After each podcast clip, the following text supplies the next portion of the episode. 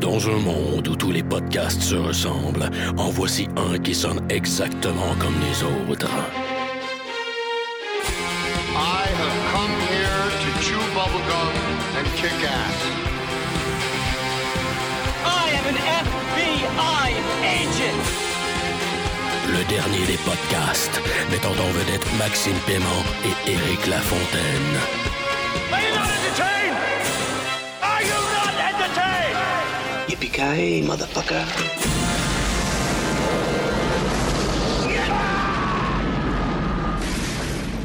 Bienvenue au dernier des podcasts. Le dernier des podcasts, c'est le John McLean de la balado diffusion au Québec.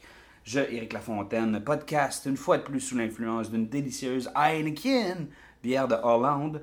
Je suis accompagné une fois de plus de mon brother in arms. Maxime Paiement, qui est en train de boire aussi euh, une bière euh, qualité authentique, Québec Dicenne consignée Refund, 330 ml bière, beer 5% alcool, volume point. Excellent, on prend une gorgée. Mm, mm. Ah, cette semaine, on parle, on parle soundtrack, on parle de score. Puis, euh, Hey, vous l'avez sûrement déjà remarqué, là, mais on n'a-tu pas le meilleur opening soundtrack de tous les podcasts au monde? je pense qu'on est prêt, puis assez humble ou pas, pour s'autoproclamer podcast avec meilleure musique d'intro. Facile. Moi, je suis vraiment fier de ça. Puis, ben, on est des tripeux de musique, tu sais, je veux dire, nos...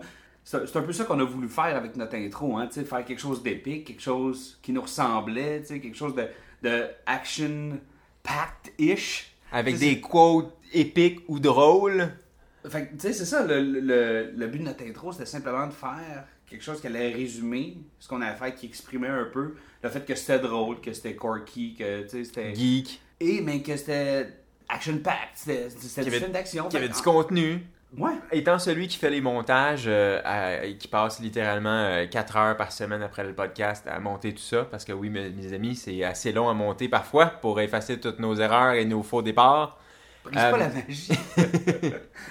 Euh, on porte autant d'attention à choisir la tune qui close euh, chaque podcast. On a, dès le premier épisode, on est parti du principe que ça allait toujours être une tune qui était dans le film qui allait closer le podcast. On a essayé de choisir la meilleure tune ou celle qui fait le meilleur closing. Ouais, on trouvé un concept pour Contraband. On avait pris euh, Boom Boom Boom Boom, le cover de, de Tooth and the Taste Mayors, Contraband Blues Random.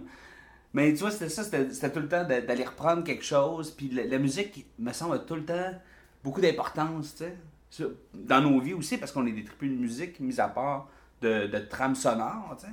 Mais je trouve que, que cet élément-là est souvent très négligé. Oui, Puis c'est ça notre objectif Parce cette que- semaine. Parfois, il y a une bonne tune peut faire une scène. Ouais. Ou même un bon soundtrack peut faire un film. Puis on en a certains exemples là, de, de ce qu'on va parler tantôt. Euh, ben justement, c'est euh, parlons de ce qu'on va parler tantôt. on fait un autre top 5. Ça faisait un bout qu'on n'avait pas fait. Puis là, cette semaine, ça valait absolument la peine qu'on revienne à ce super concept-là. Puis on adore les tops. De top 5, meilleur quelque chose. Je pense que le monde le savait déjà. C'est le top 5 du meilleur euh, original soundtrack pour un film d'action. on parle original soundtrack. Donc, on parle de musique composée pour le film. Et pas de musique inspirée pour le film. Pas de- vraiment le pire genre. Pas d'achat d'or. Non, c'est ça. Et non pas, tu sais, comme, euh, comme Danger Zone de Kenny Loggins ou Footloose de Kenny Loggins sont, sont disqualifiés, là, tu sais. Ouais. Ça prend de la musique originale composée pour le film, donc de la musique composée par des compositeurs. Un autre exemple aussi, c'est c'est genre Top Gun, justement. Le thème de Top Gun est hyper connu. Il, il- il est bon aussi. Il, il- est cliché, mais il est quand même assez bon. Mais en même temps, le soundtrack est beaucoup plus connu pour les tunes qui ont été achetées pour le film. Tu sais, qu'on entend Ouais. euh, euh, Take My Breath Away ou euh, Danger Zone, Jerry, Lewis, euh, Great, Balls of Fire, ainsi de suite. C'est- un, bon album à avoir, tu sais, parce que c'est cool. Mais, Mais mais ça reste que. Mais ça sert pas notre propos aujourd'hui. Notre propos, c'est vraiment de parler des meilleurs soundtracks composés pour des films d'action. Films d'action, absolument. Ouais. Inutile de nous garocher des insultes en disant Oh, vous avez oublié Star Wars, euh, vous avez oublié euh, Inception, euh, vous avez oublié. euh, Les amis, euh, point d'inquiétude, on va faire un top 5 des meilleurs films, de, des meilleurs soundtracks de films de science-fiction, c'est sûr et certain.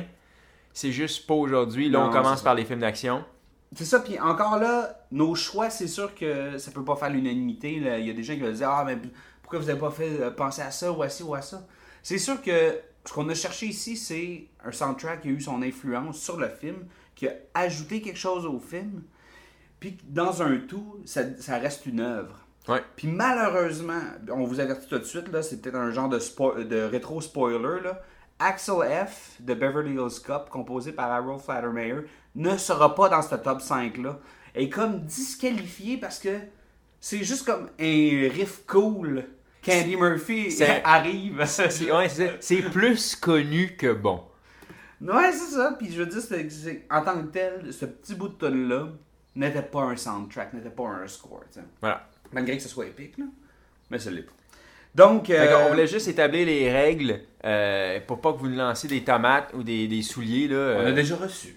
Ouais, ça fait mal. Bon, puis avant qu'on aille plus loin, n'hésitez pas, là, après le, le- le podcast, pour nous envoyer euh, vos top 5 euh, ou vos recommandations. On va tout euh, retweeter tout ça, puis on va avoir bien du fun sur euh, les- le gazouilleur. Le gazouilleur, oui. Bon, t'es prêt, Eric? Max, on est prêt. Donc, euh, en position 5, euh, meilleur original soundtrack de film d'action. The Rock par le géant, le monstrueux, le génie Hans Zimmer. Q Music.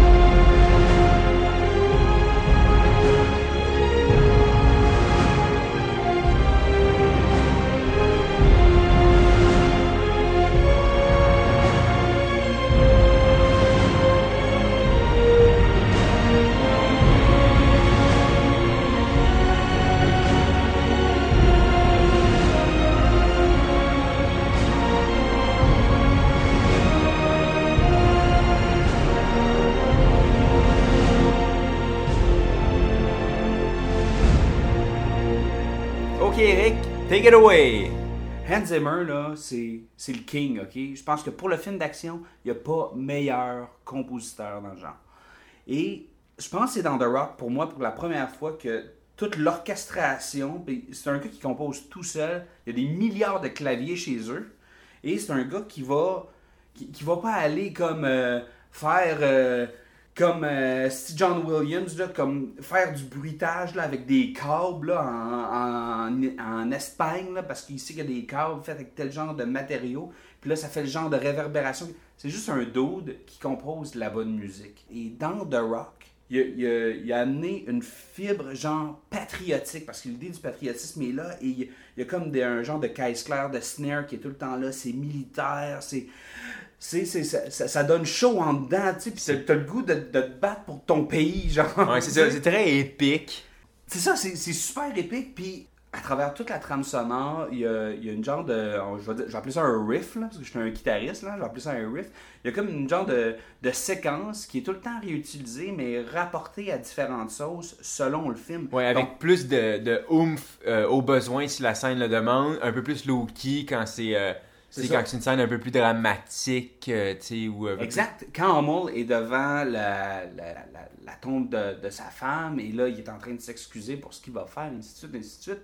Donc, c'est triste, puis là, ça, ça, ça- il y a comme une tension qui se bâtit. Et tout de suite après, c'est la scène où ils vont voler le gaz VX. Et là, la même chanson, la même séquence musicale, le même thème, il est pris, puis étiré, puis il est allé comme. Il est utilisé à une sauce comme. Ouais, il donne de l'ampleur, puis du drame, puis de... C'est une, une trame sonore ultra dramatique. Et là, j'ai un petit. Un euh, peu pompeuse aussi. Mais Hans Zimmer, c'est ça, hein. Je veux dire, il, il, il va pas dans la, dans la subtilité, ok? Il va y aller très grossièrement, en utilisant des horns, des strings, Ouais. en utilisant des, des tambours, des gros timpanis. Des basses, le son. Il aime, il aime exploiter le son grave. Absolument. Oh, lui, les fréquences basses, c'est un. Euh, Moi, moi c'est la raison pourquoi j'ai vraiment poussé pour que cette trame sonore-là fasse le top 5, c'est que, un, le film en 96 m'avait complètement jeté à terre. J'avais acheté la trame sonore. Et là, euh, petite, euh, petite note nostalgique ici pour Eric, j'a- j'adorais le jeu XCOM Terror from the Deep, le deuxième, le deuxième XCOM. Et ce que je pouvais faire, c'est mettre la trame sonore de The Rock, la faire jouer en même temps que je jouais. Et sérieux, la trame sonore de The Rock amplifiait tellement l'expérience du jeu, là. Ça avait, pour moi, aucun fucking sens comment c'était épique, là. T'étais dans, comme sous l'eau, là. Puis là, je tuais comme des aliens. J'attaquais des bases.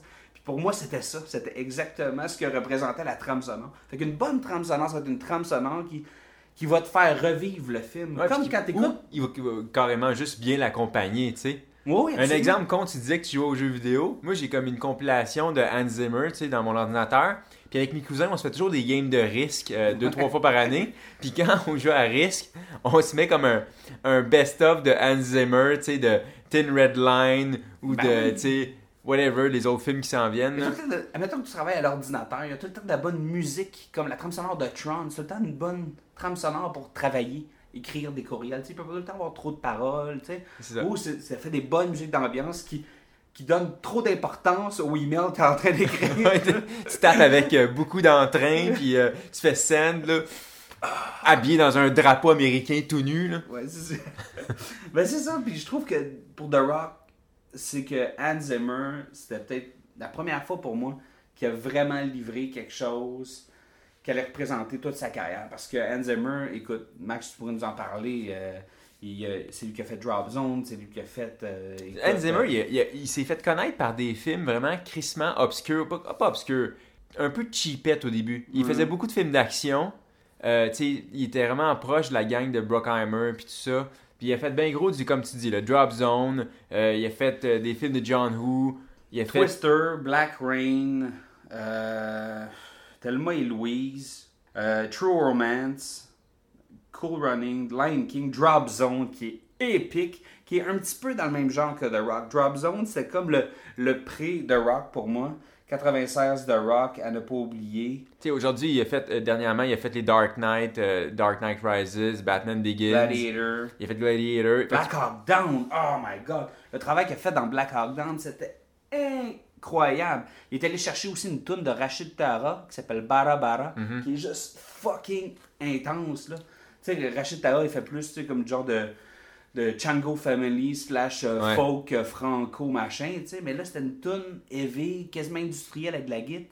Moi, je pense qu'en ah, ce moment, solide. en ce moment, il n'y a pas mieux que, que Hans Zimmer euh, dans le business. Pour le, pour le film d'action, Hans Zimmer, fucking top. Fait que, pour conclure The Rock, puis le premier Love Fest de Hans Zimmer, euh, on trouvait que le travail qui a été fait sur ce film-là, c'était vraiment le parfait mariage, tu sais, parce que on avait, à l'époque, The Rock, c'était le deuxième film de Michael Bay. Ouais. Il était encore à son sommet, là. C'est après ça qu'il a commencé à décliner, puis décliner pas à peu près, là. Mais, tu sais, Bad Boys, puis euh, The Rock, c'était comme, pour moi, c'était c'était top, c'était nouveau, c'était frais, c'était une façon différente de filmer de l'action. Puis à ce moment-là, on trouve que le soundtrack de, de, de The Rock, justement, accompagne bien le côté. euh, tu sais, la façon dont Michael Bay shoot, les Il grands plans, Tout était trop grand, tu sais. donc- les, les, les beauty shots, tu sais, les ralentis, les pannes, les ci, les ça. C'est vraiment la bonne, la bonne ambiance pour accompagner ça, tu sais. Épique, ép- épique à l'image, épique au le son. drame est boosté dans le film, comme les couleurs sont boostées, comme le thème puis le patriotisme. Puis l'action, puis les ralentis, puis tout ça. Que, Donc, euh, pour The Rock, elle est bonne position 5. En position 4, euh, Max. John Murphy pour Kick-Ass.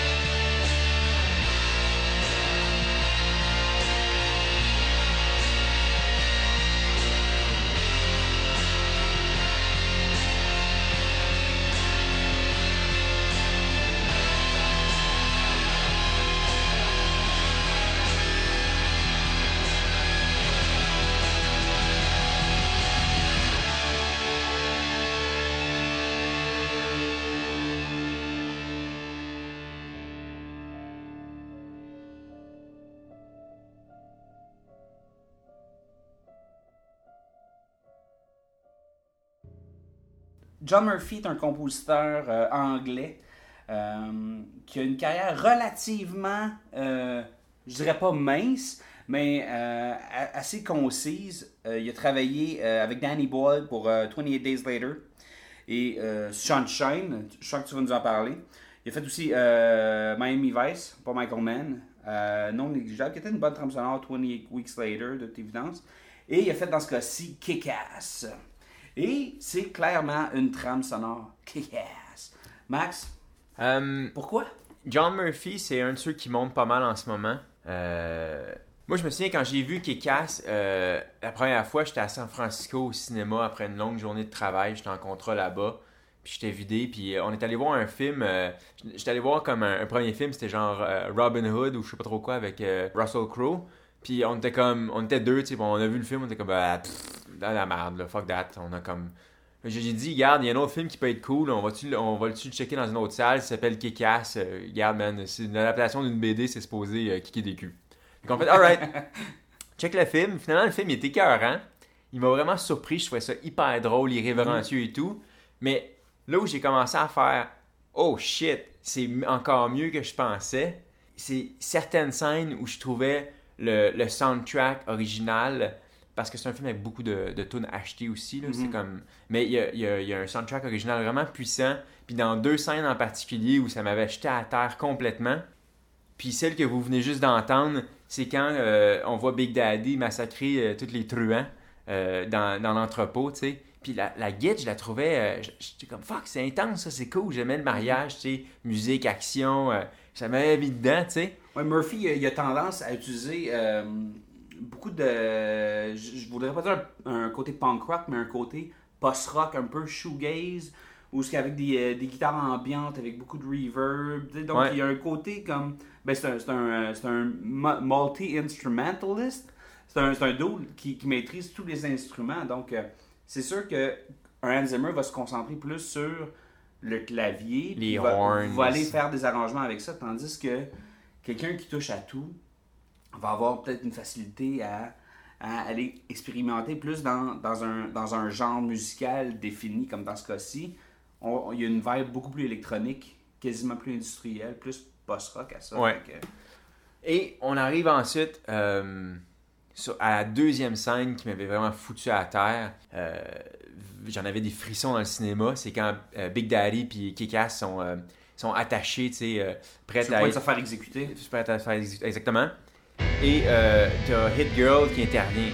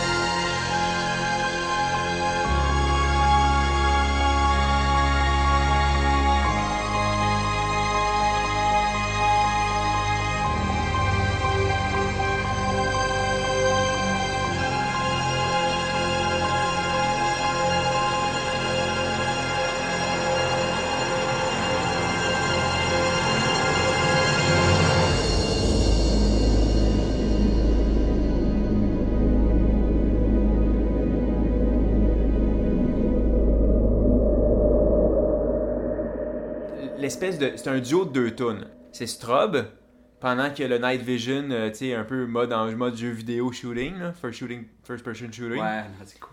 Et euh, après ça, il, il a pris Adagio euh, in D minor d'un autre film que lui-même avait composé qui venait de Sunshine. Puis ça, j'avais trouvé ça rigolo parce que j'étais comme, hey, je la connais cette tune-là. C'est rare qu'un compositeur reprend une de ses propres tunes pour un autre film. Mais dans ce cas-ci, ça sentait la, la demande de Matthew Vaughn. T'es comme, non, non, non, non, non, non, je veux cette tune-là, je veux Adagio in D minor. Peut-être qu'il l'a- briefé puis il a dit Hey, ça me prendrait une tune exactement comme ça. C'est peut-être Murphy qui est arrivé qui a dit Non, check. Si c'est ça que tu veux, mais on va la réutiliser. C'est ça, puis on va la, on va la remixer un peu pour l'occasion. Puis à ce moment-là, j'avais trouvé que la tune était comme tellement malade pour la scène. là. le fait que t'as- comme tout est noir, t'as Hit Girl qui shoot tout le monde partout, qui se fait canarder d'un bord puis de l'autre. T'as t'as Nicolas Cage qui se fait brûler, genre au ralenti, qui arrête pas de gueuler. un genre de crédible pour lui quand même.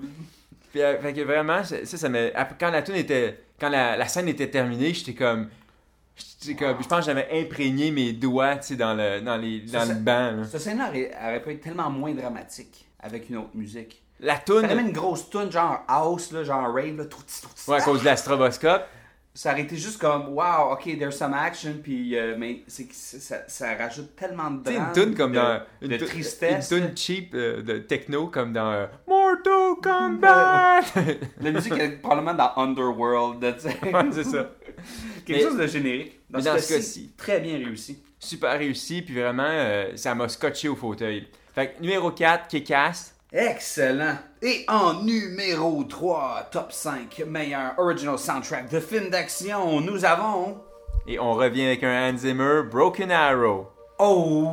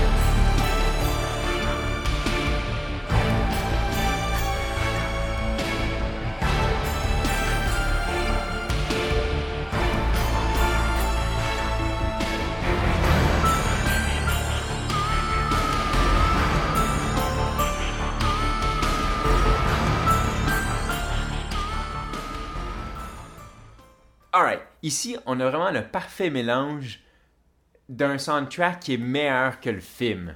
Ouais. Pas que le film est- était est absolument terrible. Il y avait, je me souviens quand j'avais Broken Arrow, il y avait une coupe d'éléments que j'aimais. De un, c'était le deuxième film de John Woo aux États-Unis après euh, Hard Target. Hard Target avec Van Damme.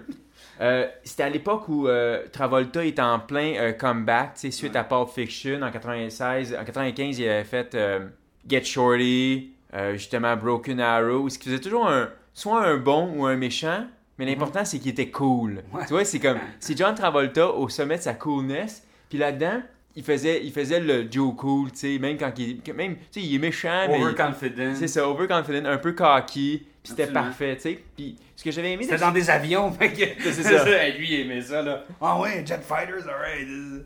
Puis, je me souviens, dès, le- dès le début de l'ouverture, t'as comme un- une plongée au, au- au-dessus d'un ring, tu sais, qui, qui pivote, tu sais, en, en- qui tourne, euh, tu sais, comme une rotation. T'as comme des images de, de, de coups de poing sur la gueule, puis ça revient au plongé, ça revient au coup de poing sur la gueule. Puis t'as cette tune-là qui accompagne le tout, puis j'étais comme, oh shit, c'est comme, le soundtrack, la tune, elle me met crissement dedans, tu sais, puis ce riff-là, là, qu'on entend à la guitare, revient tout le long du film, réinterprété de différentes énergies selon la... Ça, c'est très Hans Zimmer dans le genre. Puis c'est pour ça que je trouve que cette trame sonore-là est supérieure à The Rock. Même année, 96 ici, euh, on parle d'une trame sonore qui est au-delà plus consciente du film. L'utilisation euh, des guitares, tu sais, le, le, le- le- genre de petit riff de guitare qui revient tout le temps. un peu Euh, country. c'est ça, avec le reverb, avec le, le- le genre de slapback echo. Le, le fond est très zimmerien. Avec le, tout est très compressé. Il y a comme une genre de, de base de tension. Mais au-dessus de ça, ce qui est à l'avant-plan, c'est la guitare sèche. C'est quelque chose de super organique. C'est quelque chose de très western, spaghetti, si tu veux. Oui, parce que ça se, passe, ça se passe dans un désert, tu sais. En bout de ligne, là, il y a comme. C'est une sorte de western moderne, dans le sens où c'est des, des dudes avec des guns qui se courent après pour une bombe.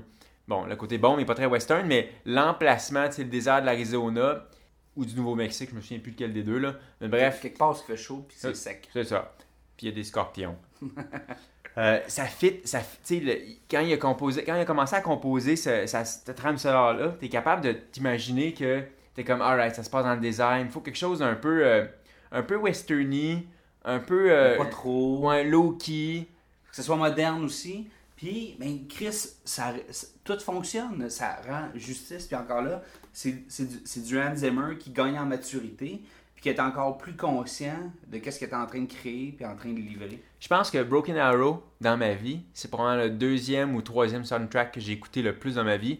Après, je dirais probablement Blade Runner, puis Ouais. possiblement, euh, tu sais, genre Clockwork Orange ou euh, Antarctica de Vangelis, là. Ouais, c'est une excellente trame sonore, bien composée. Puis, ce qui fait aussi une bonne trame sonore, faut juste que ça reste de la bonne musique. faut juste que ça soit le fun à écouter. Puis, ce qui est le fun des trames sonores, comme celle de Broken Arrow, c'est que tu peux écouter une tune, puis tu t'imagines un scénario dans ta tête. Ouais.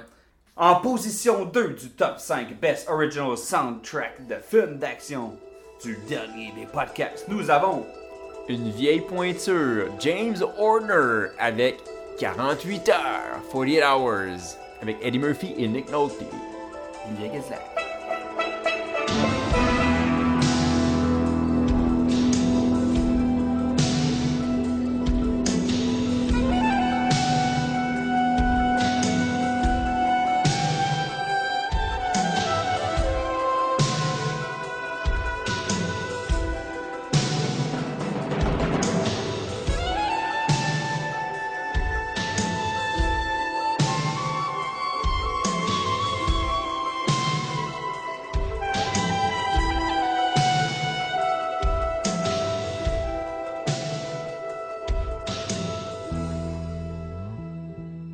Horner ici avec 48 Hours, 48 heures avec Eddie Murphy et Nick Nolte et la Cadillac. Écoute, excellent film. Ici, euh, James Horner, c'est un gars avec une, une discographie assez, assez fucking large. Clairement, à regarder euh, sa liste de scores, on peut voir qu'il est chum avec... euh, Ben du monde. oui. tu sais, avant d'être, euh, avant de devenir un sell-out puis de faire des melds comme Titanic, ça nous rappelle à quel point euh, James Warner a déjà été un compositeur cool à une certaine époque, au début des années 80. Puis vraiment, quand t'écoutes ce soundtrack-là, Il a travaillé sur Commando. c'est gagné d'avance. Vas-y. justement, tu parles de Commando, mais c'est exactement ce que dans ce soundtrack-là, t'entends, tu sais, l'espèce de, de, de petit suspense qu'on a souvent dans, dans les films des années 80, tu sais, les- le petit pianotement. T'as euh, t'as des espèces de tambours jamaïcains qui ont absolument rien à voir Ouais, avec steel- ce film-là. Les steel drums là, qui viennent rajouter juste comme du, de l'exotisme, euh, comme de l'incompréhension, de la, de la surprise. Je veux dire, c'est un choix super bold, super comme euh, décontextualisé. C'est ce qui rend justement ce track-là quelque chose de complètement comme spécial. Cette tune le revient, euh, sous plusieurs versions, encore une fois, constamment dans le film ou même dans sa mauvaise Ouais. suite. Puis, tu sais, c'est comme, sais, 48 Hours, c'est pas un western. Sauf qu'il y a une vibe d'action, tu sais, c'est un body movie, c'est un des premiers Ouais. euh, avant même les Little Weapon. Mais il y avait une vibe là-dedans, justement. euh, Ok, on va se mettre à se masturber un peu intellectuellement, mais quand tu y penses, l'idée d'un body movie, c'est deux, deux personnages qui vont pas ensemble. hein, c'est un clash. Puis Là, quand tu regardes on a la- un prisonnier black, puis euh, on a un policier qui est blanc, qui est sur le bord de la retraite ou qui a l'air à vouloir rester en vacances longtemps. Puis, justement, c'est un clash de personnalité, mais c'est un clash aussi d'ambiance. Tu sais, t'as les steel drums, comme on disait. Il y a comme. euh, il y a Une clarinette, il y, a des, il y a des espèces de flûtes et d'ambiance, là, mais justement, c'est ça. C'est comme un best-of des instruments des années 80. Il manque juste un sax. Parce qu'il y a toujours un sax des années 80. Mais quand tu y penses, c'est vraiment ça. C'est comme un best-of de toutes les meilleures soundtracks, de toutes les meilleures passes de soundtrack des années 80 en un film. Sais, James Horner ici, là, c'est c'est pas simplement un gars qui va composer puis qui va travailler sur son ordinateur ou avec ses claviers. tu sais. Je veux dire, c'est c'est un gars qui a, un- qui a un background. Il a été conducteur, il a été chef d'orchestre. puis c'est c'est quelqu'un qui, a- qui a une vision beaucoup plus grande de la musique. Parce que quand tu y penses, de formation, c'est quand même un gars qui répond très bien aux, aux clichés hollywoodiens comme chef d'orchestre. Il est- justement, c'est un chef d'orchestre. Il y a des, on peut imaginer, là, il y a les tambours dans le coin, il y a les violons dans l'autre bord, il y a le, le, le triangle euh, dans le Mm. coin euh, en fond euh, derrière à gauche. Mais dans ses soundtracks, il n'hésite pas à, euh, même s'il pense comme un orchestrateur, il n'hésite pas à, à aller chercher justement des petites sonorités qui vont rajouter, qui vont, ils vont faire en sorte que le soundtrack se démarque, puis Mhm. devient, devient un peu iconique, devient un peu euh, ça, reconnaissable. C'est des choses qu'il a fait avec des. euh, c'est sûr que Horner, il y a des grands films. Il a, qu'il a travaillé sur Avatar, il a fait Titanic, Braveheart, Glory, il a été euh, Field of Dreams, il a été nominé. Très pompeux, tu sais, il des... C'est ça, mais il a, il a fait des bijoux avec un, un de mes classiques, puis c'est un film que t'adores aussi, Sneakers en 92, Robert Mm. Redford. There's so, uh, Too Many Secrets, euh, c'était gastronomie. ok? il y en a quelques-uns qui comprennent à la maison. Euh, Shout on, out. se fait, on se fait des high five. Mais tu vois, c'est justement, tu sais, c'était des- juste des, des, des petits glimpses, des, des, des petites ambiances qui viennent placer ou des référents Ouais, à travers tout le film. Axel F, la raison pourquoi qu'elle n'est pas dans le top 5, c'est ça.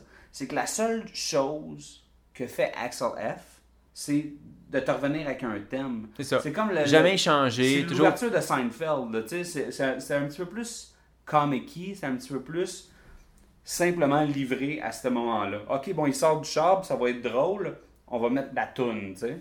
Puis à chaque fois qu'il fait une bonne joke ou il s'en va quelque part avec un peu d'entrain, Ouais. on remet la tune toujours pareil, tu sais.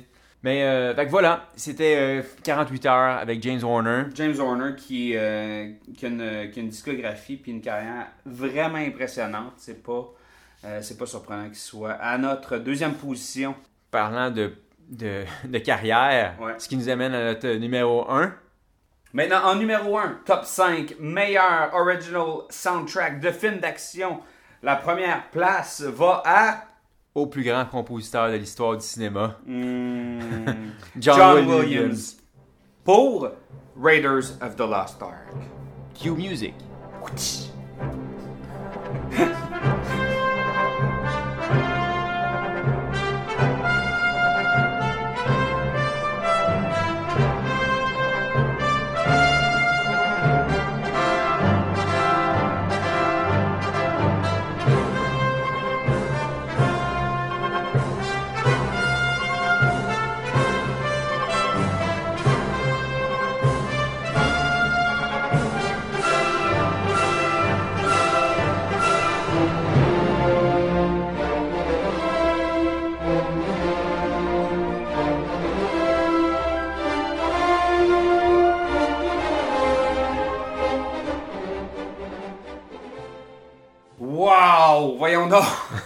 T'es- Comme- T'es-tu comme- surpris? Comment? Non, non, vraiment pas. Comment est-ce que cette tune là ne pouvait pas être numéro 1?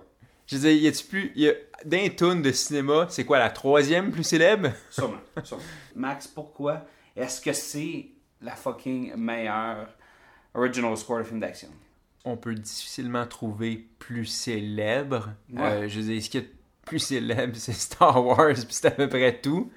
Euh, ce qui était bien avec. euh, quand, quand Lucas puis Spielberg ont, dé- ont décidé de, de- de se lancer dans l'aventure euh, Indiana Jones, ils rêvaient d'un truc euh, très euh, inspiré de leur des séries B de leur enfance, puis des, des petits comic books, euh, un peu euh, cheapette, Alan Quaterman, puis des merdes de même, là, je sais même pas si...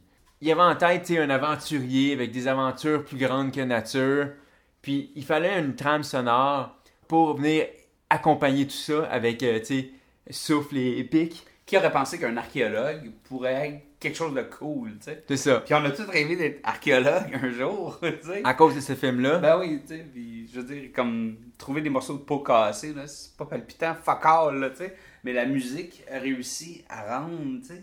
Bon, le film a réussi à rendre ça excitant, mais la musique aussi, ça, ça, ça donne une coche de plus qui fait que tu as l'impression de. Tu sais, c'est du cinéma plus grand que nature. C'est du cinéma. C'est pas du cinéma de, de salle vide avec 3-4 personnes dans la salle qui restent jusqu'à la fin du générique pour regarder tout le nom des preneurs de son. C'est vraiment. C'est pas un film, c'est du cinéma, c'est du movie.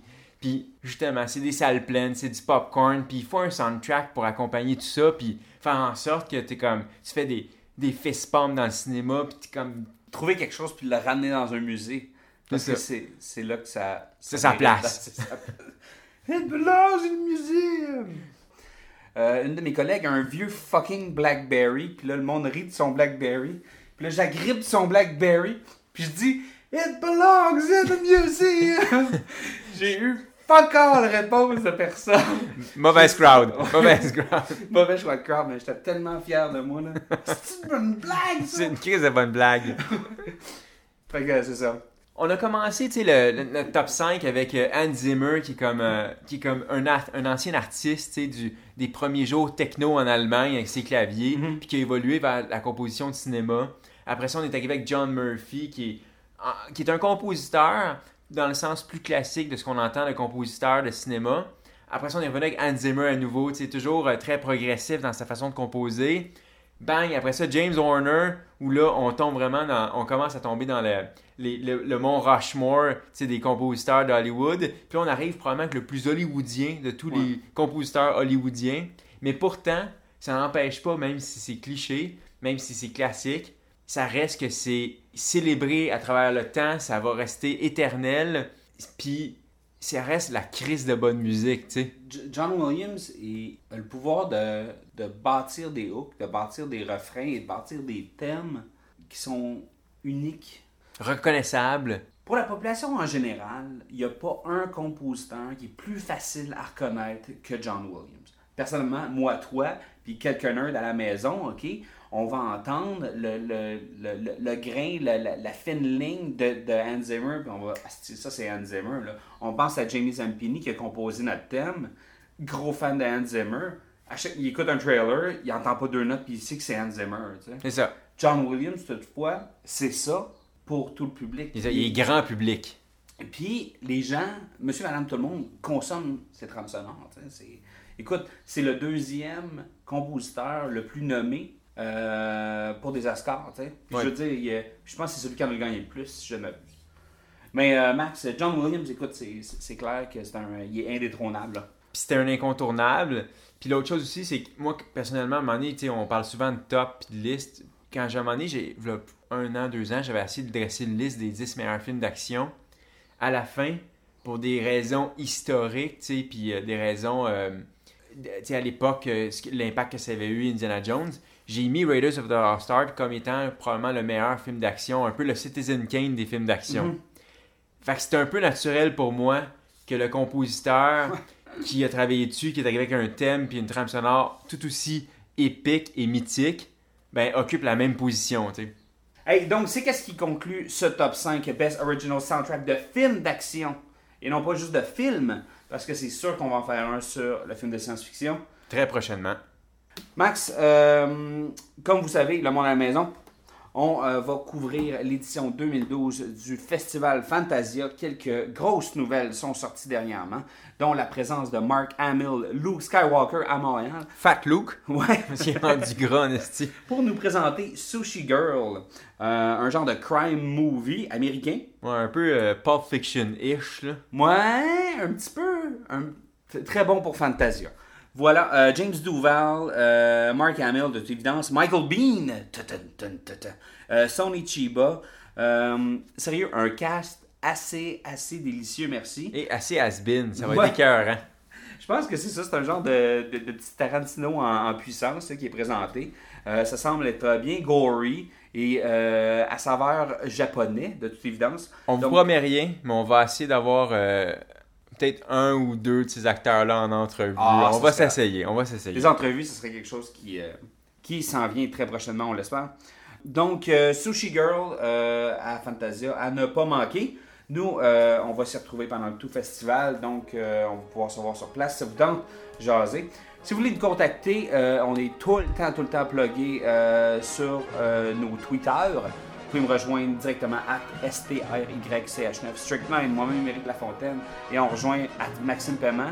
Ben, Maxime Paiement. Ouais, c'est ça.